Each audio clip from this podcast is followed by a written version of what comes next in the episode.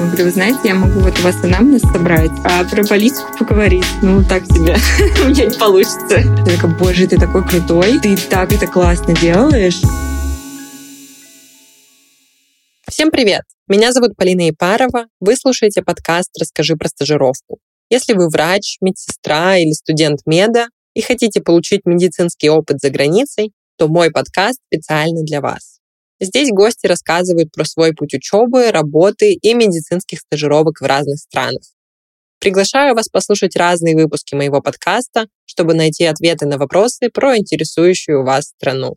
А гости этого выпуска Дарья Челышева, врач из Москвы, который расскажет вам про свой путь подтверждения диплома в США, сдачу первого степа USMLE и поездку на медицинскую миссию в Гватемале. Всем привет! Меня зовут э, Даша Челышева. Я три года назад закончила Сеченский университет в Москве и решила, что я не хочу поступать в резидентуру.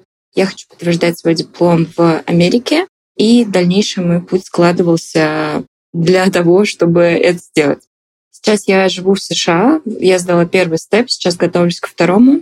Недавно вернулась из э, медицинской миссии в Гватемале и активно продолжаю готовиться ко второму степу. Отлично. Скажи, вот с чего это началось, когда ты решила, что ты хочешь в США и почему именно США? Мне кажется, это была очень такая синусоидообразная история с решением, потому что я первый раз приехала в США, кстати, вот 10 лет назад. У меня тут был недавно такой мини-юбилей. И я приехала в очень красивый город, который мне очень понравился. Это Сан-Франциско. И мне кажется, это вот предопределило мою дальнейшую историю с этой страной, потому что мне показалось, что я прилетела на какую-то совершенно другую планету, которая существовала только в кино и в фильмах, а тут она, оказывается, есть и в реальности. И меня это как подростка на тот момент так глубоко впечатлило, что это мегаполис, но тем не менее находящийся очень близко к океану, к природе. И вот это сочетание абсолютно какое-то гармоничное таких двух стихий меня покорило и влюбило в себя. После этого я была несколько раз в Америке и не могла понять, вот вижу я себя в этой стране или не вижу, и нравится мне или не нравится. Но после поступления в университет э, я общалась с друзьями, я смотрела на нашу подготовку, на подготовку врачей здесь, и я поняла, что для... я бы хотела для себя образование, которое дают э, врачам, терапевтам, условно, да, в кавычках, в Америке, потому что это более такая широкая специальность здесь, э, и она в том числе включает в себя работу руками и более такой многогранный подход к пациенту, поэтому через какое-то время я просто решила, что я хочу попробовать. И мы посмотрим дальше, как это пойдет. Угу. И какое направление ты для себя выбрала? То есть это внутренняя медицина и... Да, это называется internal medicine. Угу. И, по сути, это условно терапия, самое близкое, наверное, к тому, что мы имеем в России, но по факту это на самом деле совсем другой перечень обязанностей, совсем другой флоу работы. А, поэтому сейчас терапия, да, сейчас моя первая цель терапия. В любом случае в Америке построена система так, что если ты условно хочешь стать кардиологом, тут нет такого, что ты идешь, как в России, сразу в ординатуру по кардиологии или там, сразу резидентуру. Да? Uh-huh. Ты сначала в любом случае идешь в internal medicine, заканчиваешь три года, и потом ты идешь в fellowship. И fellowship это тоже три года. То есть э, у меня есть мысли насчет гематологии, но это пока только на этапе мыслей. Но в любом случае я не могу идти туда сейчас. Мне в любом случае нужен вот этот тренинг в internal medicine три года. Uh-huh. Поэтому я говорю всем, что я пока что keeping an open mind. Вот, прости, что я так много перехожу на какие-то английские формулировки. Все окей. Okay. А, я стараюсь просто смотреть, примерять на себя разные вещи, потому что та же самая работа терапевтом, она очень сильно отличается, и поэтому надо прийти, посмотреть и понять, э, вижу я в себя в этом или нет. Окей, хорошо. И как началась твоя подготовка? Ты уже сдала первый степ. Как ты готовилась? Долго ли ты готовилась? Ой, слушай, первый степ — это вообще темная полоса моей жизни. Искренне ненавижу этот экзамен. Это было что-то абсолютно ужасное для меня. А я очень рада, что он закончился. А, это было очень сложно и финансово, и в плане подготовки, потому что когда я начала готовиться, я начала готовиться после ковида. Это был... Э, вот я закончила университет, и я поняла, что я хочу готовиться. Но так как я э, обеспечивала сама себя, мне нужно было заработать деньги на там, съем квартиры, на какую-то свою жизнь и отложить на экзамены. И мне кажется... Жизнь в США уже? Нет, или нет, нет, я, я, я жила в Москве на тот момент. Угу. И э, мне кажется, что, знаешь, вот этот момент, на самом деле, он немножко недооценен в плане финансовых, э, финансовой подготовки к этому всему, потому что на самом деле, когда ты начинаешь это делать, ты понимаешь, что каждый твой микрошаг стоит денег. То есть регистрация на сайте для регистрации на экзамен стоит денег, регистрация на экзамен стоит денег, банк вопросов стоит денег, учебник стоит денег. И это все вот, вот так вот накапливается, и получается, что на первый банк вопросов я копила где-то, наверное, полгода, потому что он стоил около, не помню, то ли 600, то ли 700 долларов, что-то такое. Угу. И, в общем, поэтому у меня подготовка заняла около двух лет. Плюс на эту подготовку выпало переезда в две разные страны, поэтому это сильно еще ее затормозило. Угу. И сдала я его в итоге вот конце осени. Так, а то есть ты вот в тот момент, когда ты говоришь, ты копила еще только на банк вопросов, ты уже могла как-то начинать подготовку или это тебя сильно тормозило? Смотри, самое основное, что на самом деле нужно, это банк вопросов. Угу. И здесь нужно понять, что банки вопросов, которые есть, это не как у нас аккредитация, когда тебе дают тысячу вопросов, говорят, ты их выучи, вот они тебе попадутся. То есть это только примерный вопрос, которые могут быть у тебя на экзамене. Это абсолютно не гарант того, что ты увидишь вот те же самые концепты и те же самые вопросы. Угу. И в текущий момент это основное, что тебе нужно. Все остальное, оно более второстепенное. Поэтому это был такой ключевой момент, который, я думаю, меня первое время тормозил. Угу. А когда ты начинала готовиться, работала ли ты параллельно? Просто так смотришь на некоторых, некоторые, ну, кто транслирует в Инстаграме в том числе, они вот просто сидят и как э, full-time рабочий день э, сидят, учатся. Как это было у тебя? Я работала. Я работала full-time. А сначала я работала терапевтом в поликлинике но это была абсолютно зубодробительная работа, и я очень быстро с нее ушла, через полтора месяца буквально, потому что я просто поняла, что мне не нравится, угу. и я вообще не получаю никакого удовольствия от этого. Я нашла работу потом в страховой компании, в которой я тоже работала 5-2 с 9 до 6, то есть весь рабочий день, то есть за учебу я садилась только, ну дай бог, в 8 вечера. Так что для меня была работа в течение всей рабочей недели. Я пыталась что-то сделать на там, обеденном перерыве 15-20 минут, что-то порешать, но это все было не просто комбинируемо. Угу. Но, тем не менее, это реально, потому что я тоже слышала, что ребята очень боятся, например, готовиться, потому что они там видят у людей, у которых там есть возможность просто учиться, и они как бы иногда не приступают или как-то откладывают это, потому что они, ну, мне сейчас надо работать, когда я буду готовиться, я не могу учиться 24 на 7. И... Да, да, слушай, ну, я думаю, здесь такой важный момент, что э, когда ты начинаешь готовиться к этим экзаменам, то есть у всех, во-первых, все происходит по-разному. Угу. Для меня, например, первый экзамен, он же такой субклинический, то есть там в основном такие фундаментальные вещи. И для меня вот эта часть была суперсложная. А, например, второй экзамен, он клинический, он для меня идет очень легко. Uh-huh. У кого-то это совершенно наоборот. У кого-то, например, фундаментальные вещи идут вот, вот так вот как орешки, они щелкают эти задачки, и им вообще, ну, как бы все супер. Uh-huh. Поэтому здесь э, очень не стоит ориентироваться на других людей. То есть там я вот говорю, мне было сложно, мне было сложно. Но мне было сложно в том числе просто потому, что а, некоторые вещи мне давались тяжело еще по, а, вот, по как бы своей сути еще, да, не только там, по времени и так далее. Но, безусловно, знаешь, что мотивирует и что мне очень помогало, что те знания, которые ты получаешь в процессе подготовки, это же не какая-то отдельная информация, которая тебе потом никогда не понадобится. Uh-huh. Да, какие-то концепты, они такие очень отреченные от реальной жизни, но какие-то, наоборот, ты узнаешь то, что ты применяешь прямо вот здесь сейчас. Uh-huh. И для меня, на самом деле, это так и работало, потому что я четко видела параллель в своей подготовке и в своем росте как врача, uh-huh. и в том, что это приносило в мою работу на тот момент тоже.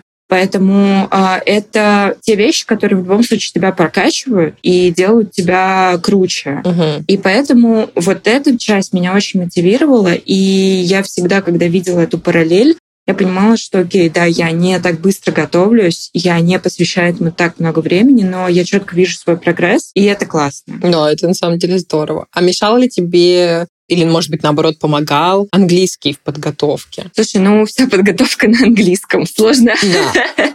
Поэтому, конечно, да, без английского ты не можешь начать вообще. То есть, э, потому что все материалы на английском. Нет э, то есть нелогично что-то переводить на русском или что-то читать на русском или готовиться на русском. Ты должен все это делать на английском. Ну, то есть моя точка зрения, что там искать какие-то русские учебники и готовиться по ним, это абсолютно бесполезная вещь, но тем более, если ты уже все-таки думаешь про дальнейшее свое продолжение пути в Штатах, то понятное дело, что первое, с чего нужно начать, это, безусловно, язык. А с какого-то вот, ну, подготовку к степу нужно начинать уже по твоему мнению, с какого-то определенного уровня английского, или можно, например, там условно А2 и параллельно это все подтягивать? Ты знаешь, я бы сказала так, что важно, чтобы человек до этого как-то соприкасался с медицинской литературой на английском, угу. потому что, вот, может, ты меня поправишь, знаешь, бывает такое, что у человека условно уровень английского, он не такой высокий, но э, тем не менее он знаком с э, вокабуляром. Uh-huh. И когда он читает, например, задачу, он в целом понимает смысл или текст, потому что он знает вокабуляр,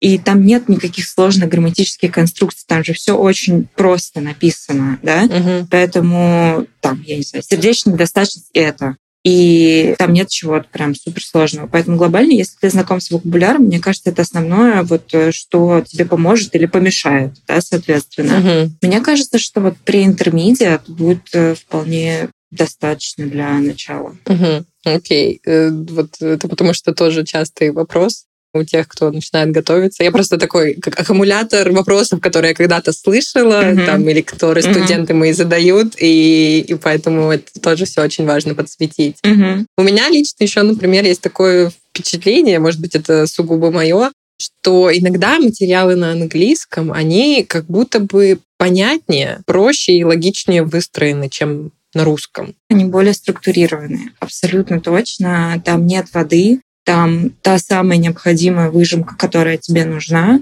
И абсолютно точно я согласна. Знаешь, вот я сейчас была на стажировке, и у нас в команде был какой-то промежуток времени медицинский студент.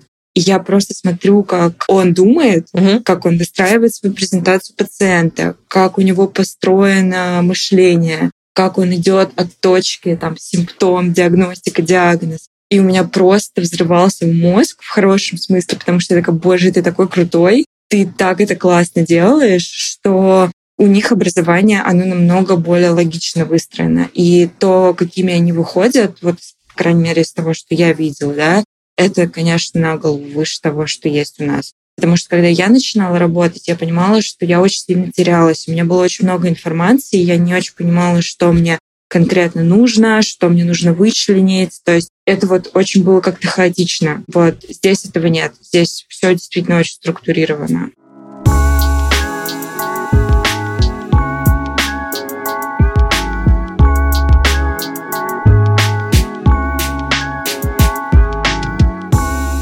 Ребята, в этом выпуске я хочу рассказать вам про свою школу английского для медицинских целей Max Med English. Все наши преподаватели — дипломированные врачи с международным опытом. На наших занятиях вы сможете обсуждать актуальные для вас темы и прокачивать свой английский.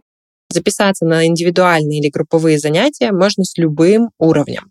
Мы верим, что мир без границ и помогаем студентам стать частью международного медицинского комьюнити. Ссылка на сайт школы в описании этого выпуска. Ждем вас на занятиях.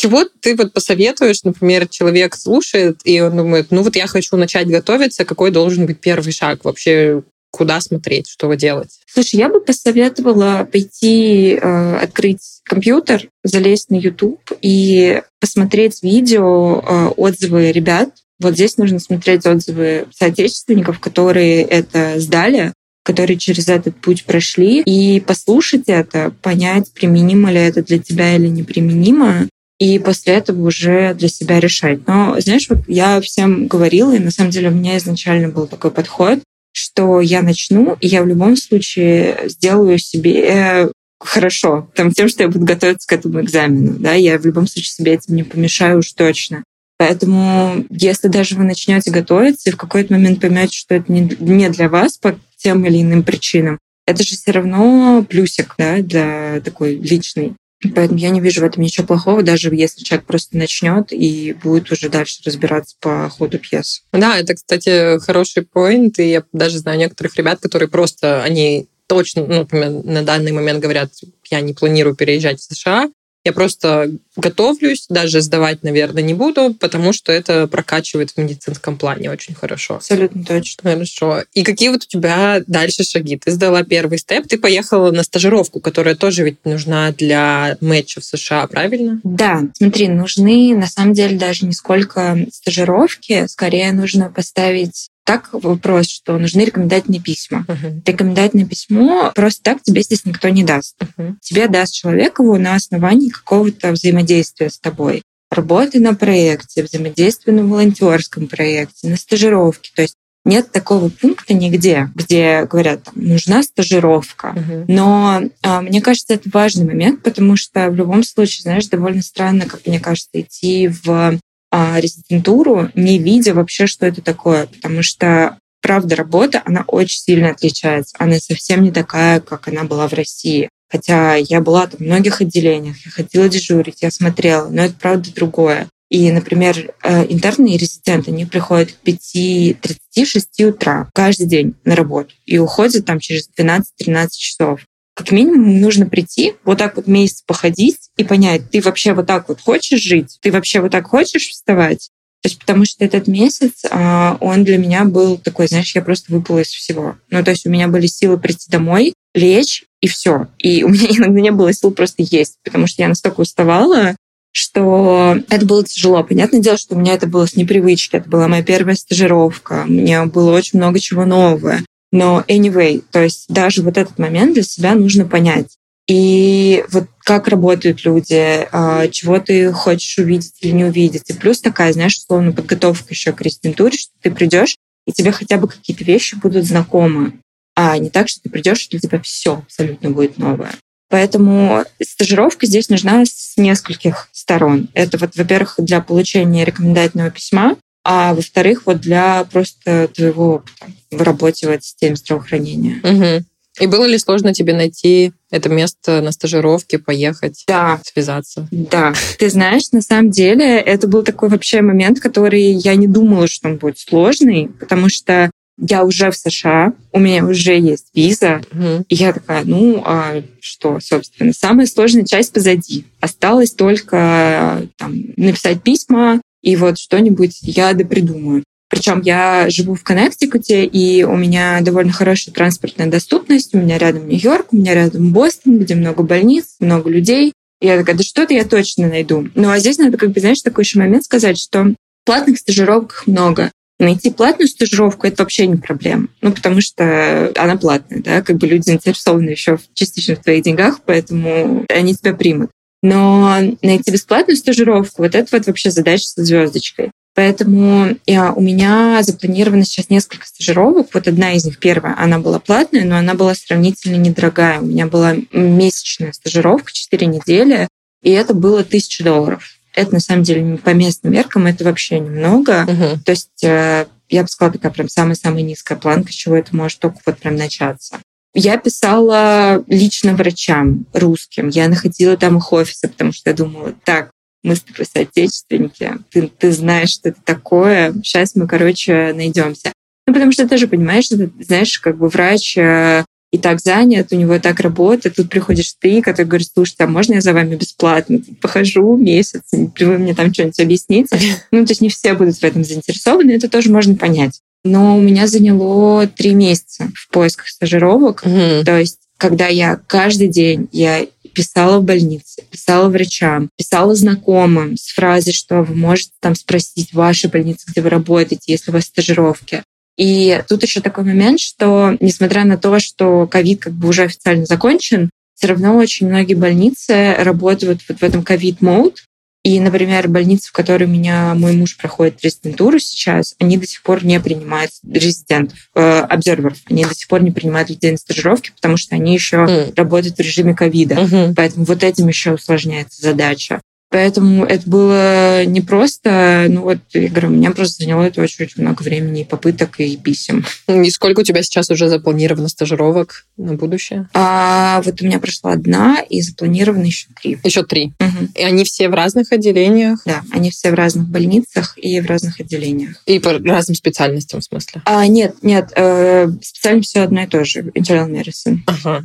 Все. То есть нужно э, на ту резидентуру, которую ты метишь, в целом туда же подавать в э, стажировки, или это не обязательно? Слушай, ну, опять же, нет такого правила, да, но, с другой стороны, э, зачем тебе идти в хирургию, если ты планируешь стать терапевтом, да, и тоже будет логичный вопрос от, например, директора программы, который будет тебя интервьюировать, говорить, слушай, а зачем ты пошел на стажировку по пластической хирургии, если ты хочешь стать лором? Ну, как бы, да. Угу. Поэтому, если у тебя есть какое-то логичное этому объяснение, а не так, что просто, «А вы знаете, у меня в этом отделении врач знакомый был, а какое-то, что может как-то это для тебя определить, то тогда войну, да, но как-то, мне кажется, тоже важно, чтобы это все укладывалось в какую-то одну канву общую. Угу, поняла. И ты вот сказала, что стажировка тебя вообще полностью выбила из колеи, и вот такой режим работы, он на самом деле очень тяжелый. Как у тебя, вот ты месяц там проработала, отстажировалась, как у тебя не пропала мотивация и в целом такой режим работы не отбил еще желание продолжать этот путь. Слушай, я не, не сказала бы, что она меня выбила из колеи, то есть она меня не выбила из колеи, я просто устала. Я устала именно физически скорее, а потому что, ну, действительно, просто очень много всего нового, uh-huh. и, ну, а с каждой неделей становится легче. Uh-huh. То есть банально, понимаешь, ты приходишь в новую больницу, и ты такой, боже, где здесь туалет? Боже, где мне здесь выпить кофе, а где тут столовая, а как там, знаешь, вот это все моменты, которые у тебя тоже занимают энергию, ресурсы, там, время и так далее. А, но здесь нужно понять, что вот резиденты, например, они работают так не весь год. То есть у них же есть ротации, есть блоки. И есть блоки, которые вот такие, которые это называется inpatient и outpatient. Outpatient — это амбулатория, inpatient — это больница, соответственно. Есть inpatient блоки, которые сложнее, и outpatient, который легче, потому что там амбулаторная медицина, там чаще всего более размеренная такая работа, чаще всего ты уходишь э, раньше, приходишь позже и так далее. Но, ты знаешь, мне просто очень понравилась стажировка. То есть, на самом деле, все э, можно оправдать, когда ты от этого кайфуешь, и когда ты получаешь это удовольствие, знания, когда ты чувствуешь, как ты растешь и развиваешься. И у меня было именно так. Я абсолютно кайфанула от знакомства с людьми, с которыми я была на стажировке. Мне очень понравился подход, а, потому что в Америке с пациентом работает команда. То есть а, это attending, то есть это уже врач, получивший лицензию, это резидент второго года или третьего года, интерн и медицинский студент плюс-минус человек на стажировке, да, uh-huh. если больница проводит стажировки. Но суть в том, что это команда и они take care of the patient как команда. И это так классно было видеть, потому что команда, в которой я работала, они вот были такие, знаешь, типа, так, ты не успел это сделать, давай я тебе помогу. Я сделал вот это, а ты сделаешь вот это, а давайте сядем и подумаем, а давайте... То есть и это ты когда это видишь, что вот ты не один, и это, знаешь, я поняла, что это, конечно, во-первых, элиминирует огромное количество ошибок, потому что информация проверяется несколько, в несколько этапов. И в целом это такой более комплексный подход, потому что у нас были очень классные моменты, когда мы садились, и мы обсуждали, потому что у одного человека было одно видение проблемы, а у другого другое. Мы обсуждали, кто что думает, и приходили к какой-то середине, да, или кто-то с кем-то соглашался, потому что это было более логично. И это более комплексный подход, как мне кажется. И это было настолько классно, что я, у меня не было такого, что, знаешь, я вставала и заставляла себя туда идти. То есть нет, мне наоборот, я думаю, блин, клево, сегодня будет интересный день, я что-нибудь еще сегодня классное посмотрю, и чему-нибудь научусь, и это будет здорово. И чаще, ну, у меня был вот такой подход. Конечно, физически сложно вставать, в 4.30 каждый день. Я не буду уже говорить, что я какая-то супер иногда, и я такая летела в больницу, ну, то есть нет.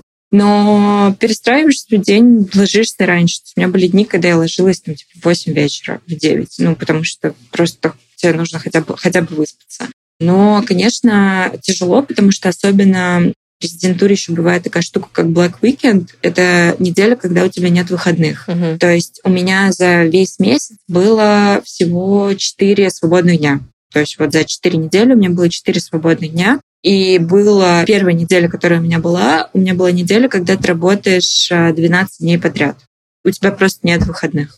Поэтому это сложно. Но я думаю, что основной вот момент, что ты должен получать настолько хорошие от этого эмоции, да, что настолько любить свою работу, наверное, в том числе, чтобы не, это тебя не истощало. Мгм. А вот ты говоришь, что команда работает, ну, медперсонал работает как команда, а ты как обсервер э, тоже принимал участие в этих обсуждениях? Или насколько ты была вовлечена в эту работу? Да, смотри, моя задача как обзорвера была научиться на- докладывать пациентов на раунсах, потому что, то есть вообще как проходил день, у меня был график такой же, как у интерна. То есть я приходила в то же время, в которое приходил интерн, и дальше делала в основном те вещи, которые делал он. И а, мы приходили, у нас утром был прераунд. Прераунд — это когда ты ходишь по всем своим пациентам, ты разговариваешь с медсестрами, ты смотришь на их э, vitals, там давление, пульс и так далее, смотришь, как э, прошла ночь, как прошел вечер, были ли какие-то significant events, и просто так бегло смотришь по пациентам. А потом ты приходишь, вы обсуждаете какой-то дальнейший план. В 7 утра утренняя конференция. Причем, надо сказать, утренняя конференция — это не так, как э, утренняя конференция проходит в России, а это case report. Мгм. Это когда один из attending ов готовит case report, который он где-то увидел либо в больнице, либо у него был этот кейс, и вы с э, другими интернами этот кейс обсуждаете. То есть это такой учебный момент. Это не, это не работа. Мгм. Потом он проходит час, и чаще всего вот где-то в 8, 8.39 начинается раунд. Раунд с аттендингом — это когда ты докладываешь пациента. Ну, то есть обычно мы делили с моим интерном пациентов. э, Сначала я брала один, два, потом мы делили их пополам. И ты делаешь э, доклад пациента аттендингу. Это э, имеет свою структуру, поэтому это не так, что ты там умеешь докладывать пациента в России, и ты приехал и такой, блин, да в чем проблема? Сейчас тут быстро все расскажу, как бы, и, поехали. Ну, есть нет, это не так работает. Поэтому это тоже нужно к этому времени привыкнуть. Ты докладываешь пациента и говоришь свой план для него. Там у пациента есть э, вот такая-то проблема. Что я с ней буду делать? Я думаю, что нам нужно там, дать ему антибиотики, дать ему флюидс, там еще что-то сделать, еще что-то сделать. И аттендинг с тобой либо там соглашается, либо вы обсуждаете, либо вы там двигаетесь к следующему пациенту. Да?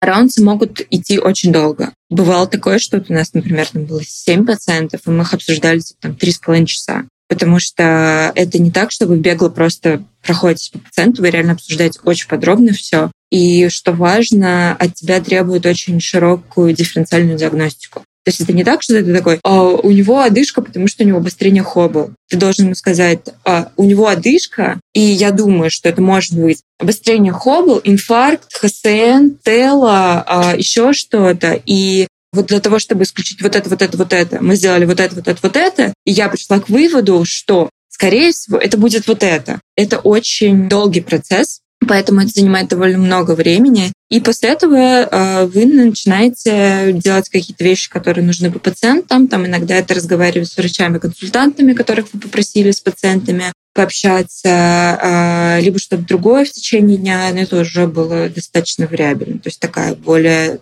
первая часть дня, она была такая очень понятная, а дальше это могло очень сильно отличаться в зависимости от того, что было с пациентом, что нужно было сделать. Мгм. Окей, поняла. Ну, это, конечно, интересно, и надеюсь, что это, мне кажется, когда особенно люди, например, начинают только подготовку, и им вот эти вот все рассказы, кажется, что это вообще что-то для супер вундеркиндов, и мне кажется, поначалу ощущение, что, ой, нет, я так не смогу, вот эту ди- диагностику, там, я только поеду, опозорюсь. И вот как преодолеть вот этот страх? понять, что ты учишься, от тебя никто там не ждет быть 7 пядей во лбу. Ты приезжаешь как ученик. И несмотря на то, что э, у тебя там уже, может быть, есть диплом, есть какой-то опыт работы, нужно простить себе тот факт, что ты не идеален, и что ты будешь делать ошибки, и что это нормально. Мне кажется, знаешь, особенно тяжело людям, которые какое-то время работали, и они приезжают, и они видят, что, например, студенты на третьем году медскул могут докладывать пациентов и рассказывать диагностику намного лучше, чем ты. И это, конечно, тяжело, это непросто. Но понять, что ты учишься и что ошибки в обучении — это нормально. Поэтому мне кажется, что вот это, знаешь, главное, э, самое интересное, что мне кажется, э, больше всего судят э, себя сами по себе люди, которые приезжают, а ребята, которые, наоборот, работают здесь, они с большим пониманием к этому относятся. И наоборот, это будет поощряться, если ты скажешь, слушайте, ну я не знаю, вот что здесь, мы можем с вами разобраться? Или, вы знаете, я не знаю, что здесь, мне очень скрою up-to-date, я сейчас почитаю, uh-huh. и я там отвечу на этот вопрос. Ну, то есть, и это же абсолютно нормально. Никто от тебя не ждет, что ты будешь гениальным. Не бояться и э, не пытаться сделать вид, что, ты понимаешь, если ты реально этого не понимаешь, а вот прям копать и проявлять инициативу. Угу. Ну, это здорово. Это, мне кажется, тоже немножко нужно перестроить такой mindset, если я мгм. могу так выразиться, потому что я не знаю, как это еще объяснить. Просто мне кажется, что у нас мы все равно иногда там, наоборот, привыкли как-то скрыть, что ты чего-то не знаешь, или там, не дай бог, кто-то узнает. Mm-hmm. И тут немножко надо перестроиться. Окей. Ну и последний вопрос по этой части вот сейчас ты, какой у тебя дальнейший план? То есть ты будешь сдавать второй Step, угу. нужен ли до сих пор третий, потому что я слышала, что там какие-то есть изменения, но я так глубоко в этой теме не, не знаю. Угу. И сколько у тебя это времени займет? Вот такой краткий обзор на будущее. Я сейчас готовлюсь ко второму степу. Я его буду сдавать в ближайшие пару месяцев, скорее всего, если ничего не поменяется. Третий степ для поступления в резидентуру не нужен. Ты его должен сдать, но ты его можешь сдать на первом году резидентуры. Uh-huh. Поэтому с ним, ну, как бы не, не, не можно пока сейчас не сильно переживать на этот счет. Основное, что нужно, чтобы пойти в резидентуру, сейчас начать поступать, это сертификат. Это называется сертификат ECFMG, это организация, которая занимается поступлением в резидентуру как раз. И суть в том, что для него тебе нужно сдать первый степ, второй степ, э, степ и OET — это Occupational English Test, то есть это медицинский английский. Это экзамен по медицинскому mm-hmm. английскому. Вот если ты все три экзамена сдаешь, ты можешь претендовать на этот сертификат, который по факту говорит о том, что твой диплом равен диплому человека, выпустившегося из медскул здесь, в США. И вот мой план, собственно, вот это все сдать до 28 сентября, потому что 28 сентября закрывается подача на а, в резидентуру. Угу. Мне нужно до этого времени все это уже получить. Да, и потом ты уже будешь мэтчиться, да? да. Или как это называется? Да, да, потом ты подаешь заявки в резидентуру, у тебя происходит сезон интервью, и потом матч. Угу, окей. Э, то есть три экзамена для самой резидентуры, немножко так подытожим. Это первый, второй степ угу. и экзамен по медицинскому английскому. Да, все верно. Экзамен по медицинскому английскому обязательно должен быть третьим по счету, или его можно сдавать между или самым первым? Нет, слушай, его не обязательно сдавать в какой-то определенной последовательности. Степы даже не, не обязательно сдавать в определенной последовательности. Ты можешь сдать второй, потом сдать первый. Ого. Просто вопрос в том, что это, знаешь как, это, мне кажется, некоторые американцы так делают, насколько я знаю. Mm-hmm. А у нас есть знакомый, который так делал. Но очень большой объем информации ты получаешь в первом степе, который нужен для второго. Mm-hmm. Поэтому, как мне кажется, это просто логичнее, но некоторые люди так делают. То есть тут, тут нет какой-то строгой последовательности. Ага, все, поняла. Окей, здорово. Есть ли еще что-то, что ты бы хотела добавить? Может быть, что-то важное ты считаешь нужным сказать по поводу темы вот с подготовкой в резидентуру USMLE? Слушай, мне кажется, знаешь, основное, что важно понять, что очень многие люди делятся своими историями успеха, и своими финальными результатами, не показывая, как тяжело э, им давалась подготовка и через что они проходили. И это касается не только самой подготовки, это связано с э, изоляцией, например, потому что ты постоянно сидишь и учишься, а твои друзья там тусуются, э, организовывают свою жизнь, что чего-то добиваются, а ты вот в этой точке, и ты такой вечный студент. И все через это так или иначе проходят. Нужно просто не забывать, что ты в этой всей истории не один. И это сложно, это правда сложно. И не надо сравнивать свое начало и свою середину с чьим-то там концом. Поэтому вот про это, мне кажется, очень важно не забывать при подготовке.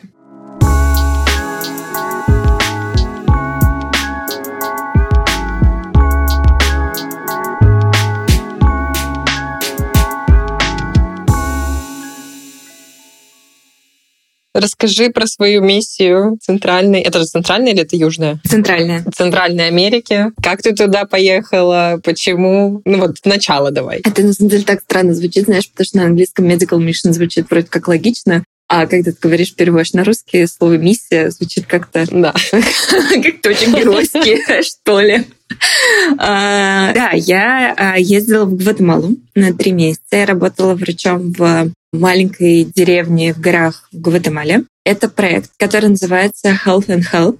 Этот проект сделали две русские девчонки несколько лет назад. Э, у проекта есть две клиники, одна в Никарагуа, а другая в Гватемале. Эти клиники находятся в труднодоступных местах, э, и в этих местах людям очень сложно получить медицинскую помощь, поэтому ребята стараются сделать так, чтобы люди не умирали от э, заболеваний, которые можно предотвратить и которые можно легко вылечить, и пытаться, пытаться оказать людям базовую медицинскую помощь. Вот, в общем, в чем была моя задача. Базовая медицинская помощь. Угу. Я на самом деле, я знала раньше про проект uh, Health, я думала, Health to Help или Health... Health and Help. А, Health and Help. Uh, а там to, типа, health, два. Нет, там, там Нет? не два, там такая, знаешь, типа штучка и а, and. Все, поняла. Окей, okay, health and health. Ага. Я про него знала, но я потом как-то я случайно, может быть, тоже через твой инстаграм, я узнала, что это действительно э, организовали русские девчонки. Я думала, я только про Вику видела. Нет, Ты их двое. Отвечала? Их двое. Да Вика, их Вика и Карина, да. Вот. Я вообще, я так удивилась. Я, конечно, тоже хотела э, пригласить на подкаст, но мне пока не ответили. Так что, но это вообще супер круто. Я на самом деле, я знала про этот проект, но я не знала, что это вот девочки сделали, но это круто. Угу. Как ты про них узнала? Я узнала про них очень давно, мне кажется, лет пять назад, наверное. Узнала я из Инстаграма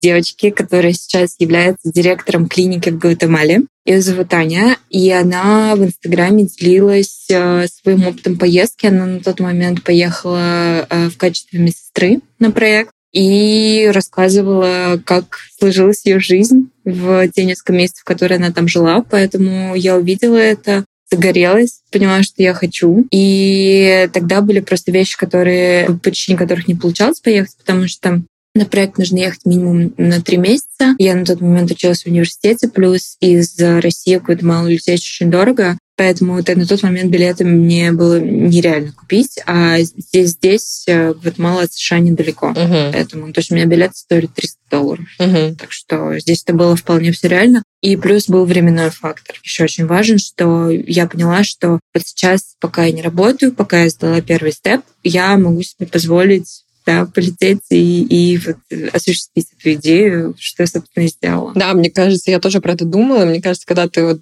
такой еще, может быть, между университетом и какой-то уже такой основной карьерой, когда ты молодой, самое время, потому что, mm-hmm. мне кажется, когда там с годами, чем комфортнее тебе становится, тем сложнее решиться поехать. И что вот от тебя требовалось для того, чтобы попасть на этот проект? Смотри, требований несколько. Давай их, наверное, разделим требования по медицине, я не скажу, что были как таковые требования, то есть список да, заболеваний, которые тебе нужно уметь лечить. Был медицинский экзамен, который состоит из нескольких э, клинических случаев разных, и по его итогам делается вывод, можешь ли ты поехать или нет. И часть с языком, потому что а, то место, где расположена клиника, люди говорят на испанском и говорят на языке, который называется киче. Это язык э, майя, это очень древний-древний язык, и иногда даже испанский тебе не помогает. Но, в общем, то есть если ты там знаешь английский, смысла туда ехать нет, потому что вся, во-первых, вся медицинские документы, которые заполняются в клинике, они на испанском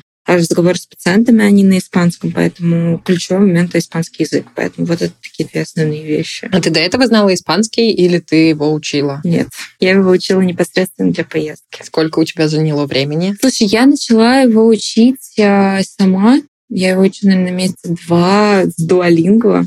Вот. А потом я занималась репетитором три месяца. Ну, то есть вот суммарно это было довольно быстро. Угу. Но я занималась четыре раза в неделю. Ну, да, это интенсивно. Это И прям до какого уровня было. ты дошла? До уровня, что я могу поговорить на медицинские темы. Вот так, я бы сказала так. Я когда говорю, okay. я когда говорю с кем-то, кто э, не врач, на испанском. Говорю, вы знаете, я могу вот вас анамнез собрать э, и провести осмотр, а про политику поговорить, ну, так себе. У меня не получится.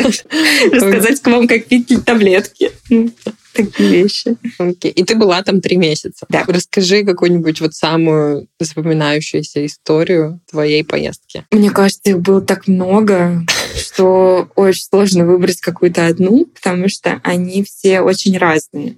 То есть, знаешь, они были запоминающимися и в плане медицины, и в плане каких-то социальных вещей. Ну, то есть очень много моментов было. Ну, на самом деле, правда сыграла роль то, что когда я была в клинике, были периоды, когда нас было всего двое, а я и другая врач из Беларуси. И это очень мало. Два человека на клинику — это очень мало. И мы очень уставали, потому что ну, ты просто мертвый к концу дня, но тем не менее это позволяет тебе увидеть практически там всех пациентов, все клинические случаи в течение дня, которые получаются. Знаешь, наверное, я не расскажу какую-то историю, расскажу, потому что, правда, я не могу выбрать какую-то одну из них, расскажу в целом про впечатления. Наверное, знаешь, такой банальный вывод, что как мы недооцениваем нашу наверное, удачливость, знаешь, что типа мы родились там, где мы родились, что у нас есть доступ там, к базовой медицинской помощи, о которой мы даже не думаем. Потому что у меня был момент, э, когда я в Гватемале заболела, у меня была э, э, инфекция, и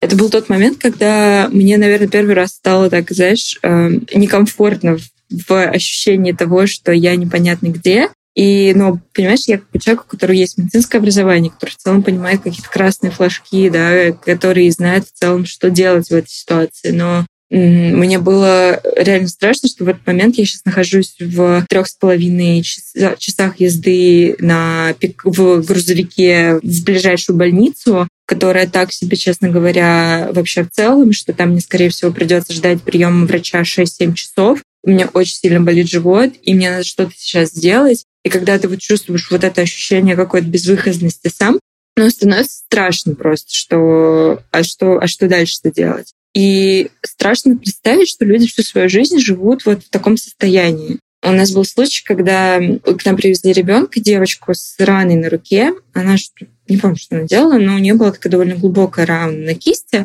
И ее привезли родители уже там ближе к ночи из соседней деревни. Они везли ее, по-моему, то ли час, то ли полтора, что-то такое, заметав ее руку каким-то полотенцем, потому что она довольно сильно кровила. И благо они как бы думали, что прижать это полотенце, да, чтобы давление было на рану. Но просто сам факт, что у ребенка кровит рука, это все полотенце в крови, и эта бедная мама едет на, в этом э, багажнике этого грузовика, этого пикапа по серпантину с этим ревущим ребенком в клинику и в ночи, знаешь, когда уже темно. И причем вот это вот полтора там часа, два, там, сколько они ехали, это был ближайший медпункт, который был к их дому. И вот эти моменты, ты понимаешь, что, блин, ну, так не должно быть. Ну, то есть это, это, это просто жуть, что такие вещи происходят. И, конечно, понимаешь, что какую огромную роль играет эта клиника в жизни этих людей, несмотря на то, что, знаешь, это не какой-то супер там передовой центр, а, но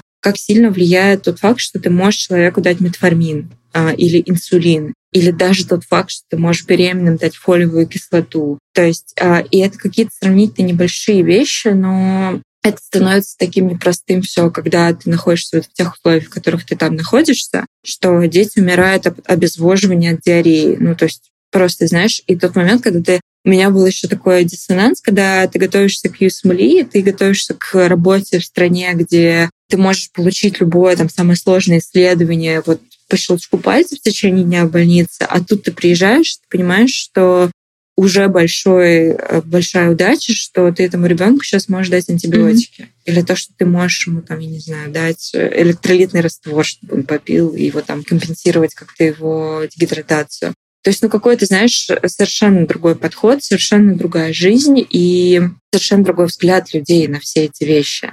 Ну, очень-очень много мыслей. Мне, знаешь, кажется, что какое-то вообще осознание поездки и такая рефлексия по поводу всего этого произошедшего, ты через этот опыт весь проходишь, что его даже очень сложно осознать и условно переварить, когда ты там.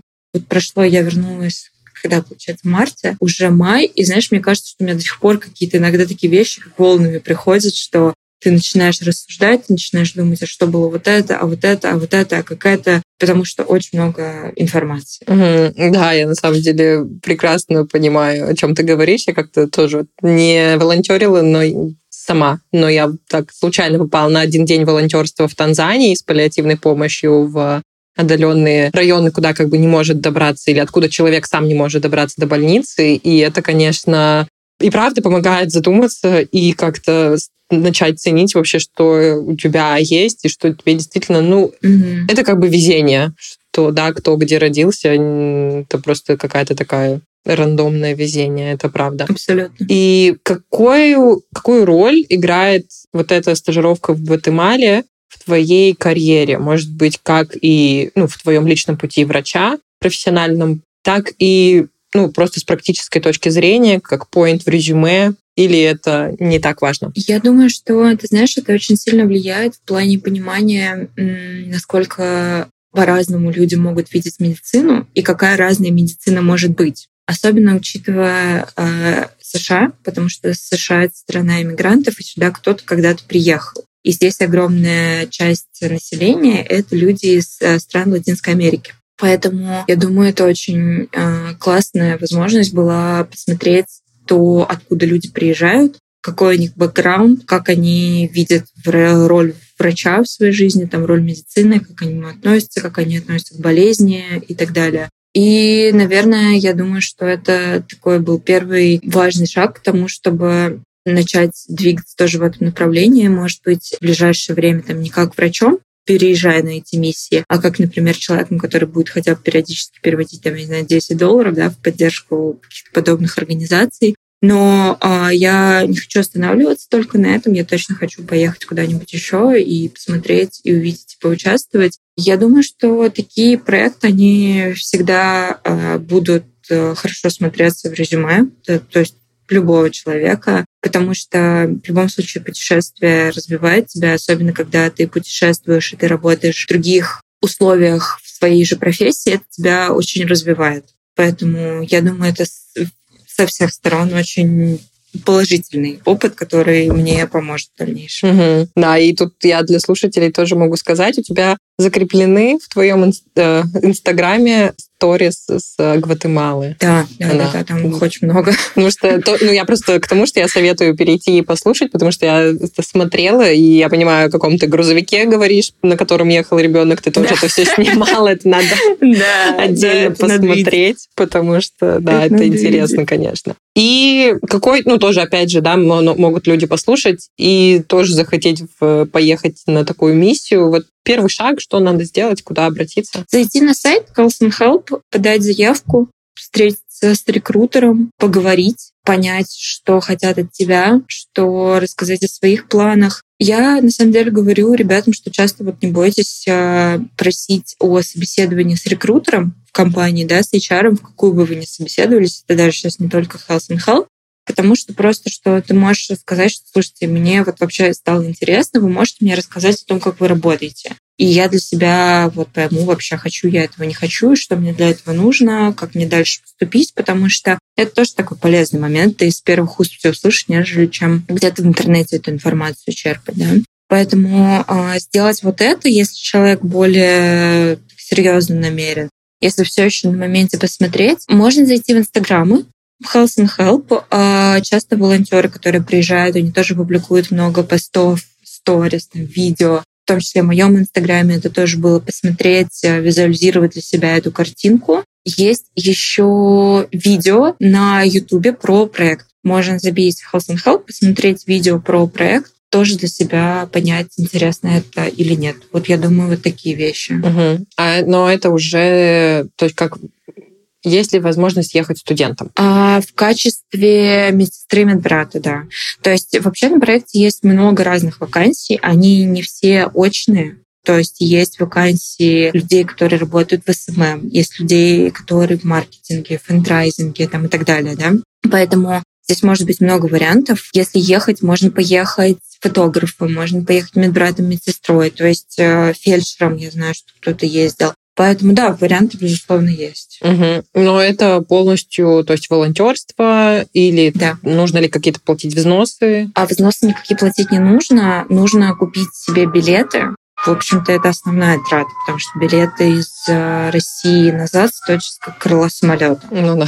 Так что основная трата. Окей. Okay. И какой бы ты, последний вопрос, какой бы ты совет дала врачам, может быть, еще студентам, которые хотят тоже поехать эм, и, скажем так, исследовать медицину в разных странах, поступать в разные страны и развиваться за рубежом? Не бояться пробовать. Мне кажется, это основное не бояться пробовать а, писать людям, задавать вопросы, пробовать для себя разные варианты, не останавливаться и фиксироваться, что вот я хочу только так, и я вижу свою дорогу только такой, а стараться сохранять open mind и понимать, что все может немножко подкорректироваться или не немножко в твоем пути, и воспринимать это окей. И не бояться общаться. Нетворкинг, потому что, мне кажется, это один из ключевых вещей, моментов вообще переезда и адаптации новой стране, а, поэтому создавать LinkedIn, писать в LinkedIn, писать в Инстаграме, в Фейсбуке, не,